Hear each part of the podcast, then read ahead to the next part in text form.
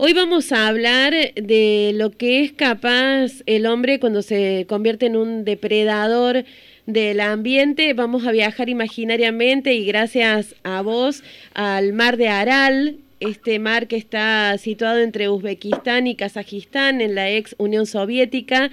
que llegó a ser el cuarto eh, lago, porque en realidad es un mar interior, el cuarto lago más grande del mundo y que ahora eh, le queda menos del 10% de su extensión está casi convertido en un desierto tóxico. ¿Cuál es la situación ahí, Pablo? Bueno, eh, efectivamente los datos que estás dando son tal cual para tener una noción de qué hablamos. El mar Aral tenía aproximadamente 68 mil kilómetros cuadrados, es decir, una superficie casi equivalente al 40% de nuestra provincia de Córdoba, una cuenca endorreica, un lago cerrado, donde estaba alimentado principalmente por dos grandes afluentes, el río Amudaria y el río Sidaria, y este lago comenzó a secarse en la década de los 60 cuando la alta cuenca de los dos ríos empezó a ser aprovechada para regadío, empezó a ser aprovechada para eh, energía hidroeléctrica, grandes diques, miles y miles de kilómetros de canales para desviar el agua, con el objetivo de poder cultivar algodón en toda la región del Asia Central. Hay que destacar eh, cómo funciona, cómo, cómo es necesario predecir primero cómo funciona la naturaleza antes de modificarla sin correr riesgos. Y esto es justamente lo que no sucedió en el caso del Mar Aral, porque se, se hicieron todas estas obras, no sé, probablemente en esa época no, no se imaginó nadie que podía llegar a, a semejante daño ecológico. Hay que tener en cuenta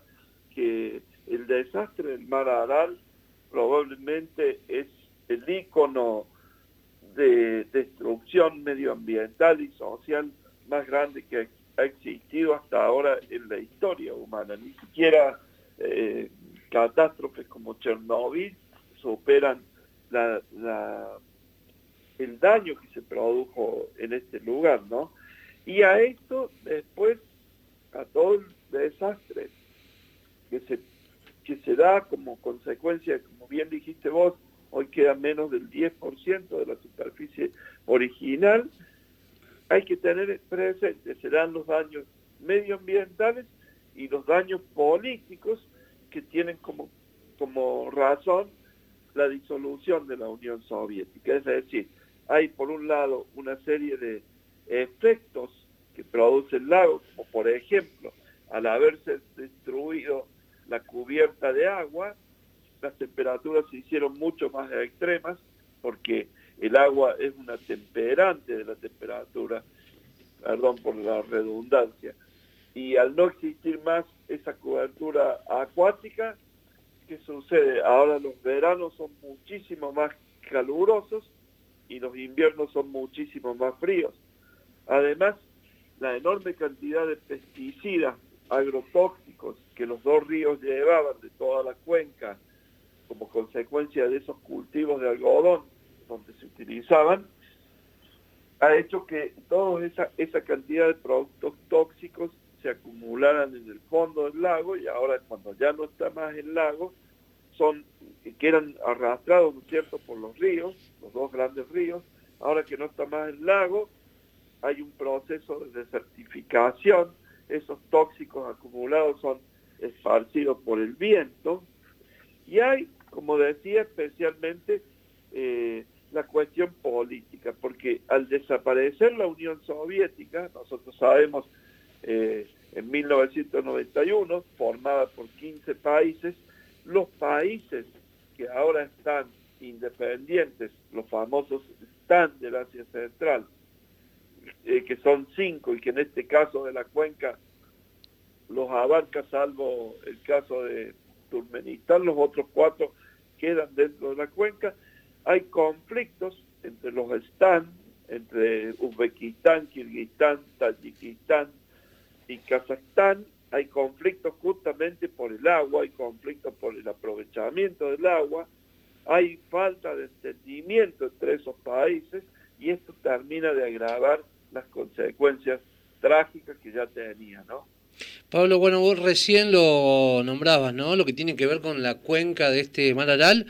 y, estos cinco países, ¿no? Tayikistán, Kirguistán, donde son donde nacen estos ríos, el Sirdaria y la Mudaria, pero por un lado tienen los otros países, Uzbekistán y Kazajistán, Turkmenistán también, el, gas y el petróleo y esa tensa calma que se genera, ¿no? Por un lado estos dos países que son donde están las nacientes de estos ríos, pero que carecen de, de los hidrocarburos, pero por otro lado también estos tres países, también pertenecientes a la cuenca, que tienen estos hidrocarburos, pero que también a través de Kirguistán y Tayikistán son los que manejan también el tema del agua eh, a través de las represas hidroeléctricas. Así es, podríamos decir eh, la famosa frase que eh, estudiamos, que dice que en el siglo XXI las guerras van a ser por el dominio del agua y efectivamente aquí tenemos un ejemplo palmario de, de esta situación. No hay que olvidar que hace tan solo dos meses hace solamente dos veces, en abril de este año, Kirguistán y Tayikistán se enfrentaron bélicamente, hubo más de medio centenar de muertos, no se sabe exactamente, justamente por la cuestión del aprovechamiento del agua que uno y el otro se culpan mutuamente de que le sacan. Es decir, acá también hay una cuestión de el estatus del manejo del agua. Pero además de todo esto que hemos mencionado, cuando se produce, cuando se comienza a producir todo este fenómeno de secación del mar Aral, había en el interior del lago una isla llamada Bosnorizneya, que era el principal centro de pruebas para armas químicas y biológicas dentro de la Unión Soviética. No nos olvidemos que la la Guerra Fría abarcaba prácticamente todos los aspectos, no solamente era la carrera espacial, no solamente era el enfrentamiento indirecto entre las dos superpotencias, sino que además era la carrera por quien tenía mayores cantidades de armas de destrucción masiva. Y entonces, dentro de esta, de esta isla que estaba en el mar Aral, existían, existía en ese lugar, en esa isla, un, un lugar donde más de 1.500 científicos estudiaban y hacían pruebas químicas y biológicas y bacteriológicas con una enorme cantidad de, de daños y que incluso era prácticamente desconocido eh, para el resto de la humanidad. Justamente se había elegido por esta situación de aislamiento y de desconocimiento esta isla. Entonces, también consecuencia del secamiento del lago, la isla desapareció, quedó transformada en una parte más del continente y a partir de 1988-89, cuando llega la perestroika de Gorbachev y demás, la, la isla, eh, que ya no era prácticamente, además queda sin puerto. En la década de los 80 la isla queda sin puerto porque justamente eh, esto.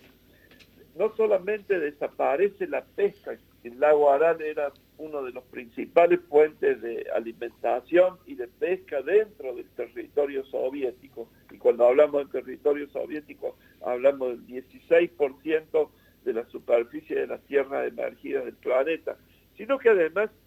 al quedarse sin puerto esa isla donde se producían los, las armas biológicas los cargueros militares quedaron varados, así como quedaron varados los barcos de pesca. Yo les he enviado una foto donde estoy parado justamente dentro de, un, de uno de esos cargueros. ¿Y qué sucedió? Cuando la isla es abandonada en la época de Gorbachev, porque se sabe de la destrucción que se está produciendo, también es diseminado por el medio ambiente toda la locura química que se estaba ahí produciendo. Para tener una idea, en la década entre los 80 y los 90 la cantidad de cáncer que había en la gente del lugar se duplicó, para dar una noción. Incluso esto fue una de, eh, de las negociaciones que se llevaron a cabo cuando vienen los acuerdos de paz y de desarme, ¿no? Pablo, justo eh, pensaba, digo, la isla desapareció como isla, pero seguramente dejó la huella tóxica y es lo que vos estabas diciendo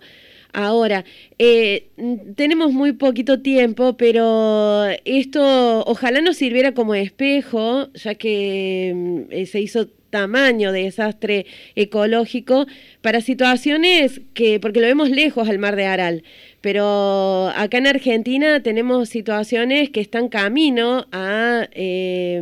un desequilibrio ecológico importante, la autovía de montaña que se programa en Córdoba, eh, vaca muerta en el sur argentino, el extractivismo en las minas de, de nuestro de nuestra parte eh, occidental. Eh,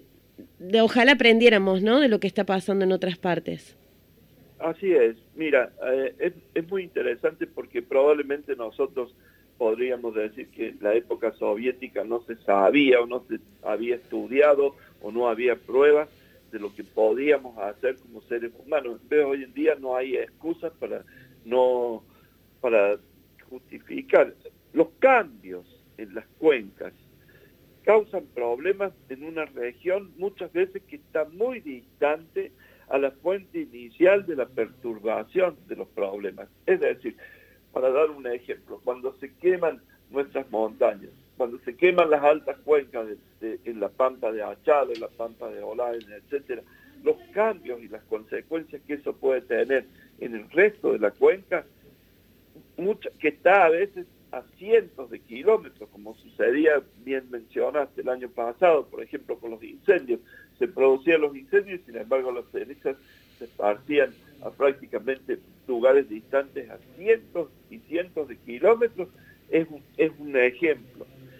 El ejemplo de la desertización, que nosotros también lo vivimos, por ejemplo, en la destrucción que se ha producido en la cuenca del, del río Atuel en Mendoza y las consecuencias en el oeste de la provincia de La Pampa. La interferencia que nosotros como humanos tenemos en el deterioro de la calidad de vida por la destrucción de los ecosistemas. Probablemente lo que diferencia del lago Aral hoy, con, los ejemplos que vos mencionaste a nivel local, a nivel de la provincia de Córdoba, que es prácticamente un ícono en desastres medioambientales es la escala, la escala tanto temporal como la escala espacial. Cambió la escala porque el desastre del Maradán es de una escala continental y los desastres que nosotros mencionamos en nuestra provincia o en nuestro país son de escala regional o local. Es decir, desde ese punto de vista sí hay una diferencia, pero eh, las consecuencias son siempre las mismas. Y hay que decir que muchas veces la remediación llega, pero llega tarde o directamente llega a cuenta gotas y tampoco sirve, porque nosotros hoy en el lago Aral podemos ver que ha habido un una pequeña remediación. Kazajstán ha, construido un dique, ha logrado que una parte muy pequeña del lago se recupere, incluso ahí ha vuelto la pesca, es una de las imágenes que les envié, cerca de la ciudad de Aral, ha vuelto digamos, de alguna manera ha, revivido muy, muy eh, pequeñamente un, un, poco de lo que se vivía antes en la zona. Uzbekistán trata de reforestar las zonas que están que eran del lago para que justamente evitar seguir diseminando los contaminantes que hacíamos referencia, la arena, el desierto, etcétera, pero sabemos que esa remediación es muy es muy muy lenta, ¿no? Incluso hoy ha, habido también una cierta mejora en el nivel del agua del lago porque eh, el regadío es más eficiente y porque se un fenómeno muy paradójico, que es el hecho de que el calentamiento global hace que las altas cuencas donde se derriten los glaciares y los hielos que alimentan a los dos grandes tributarios del lago hayan aumentado su escorrentía y de alguna manera eso permita un mejor caudal, pero de todas maneras ya el desastre está hecho. Entonces,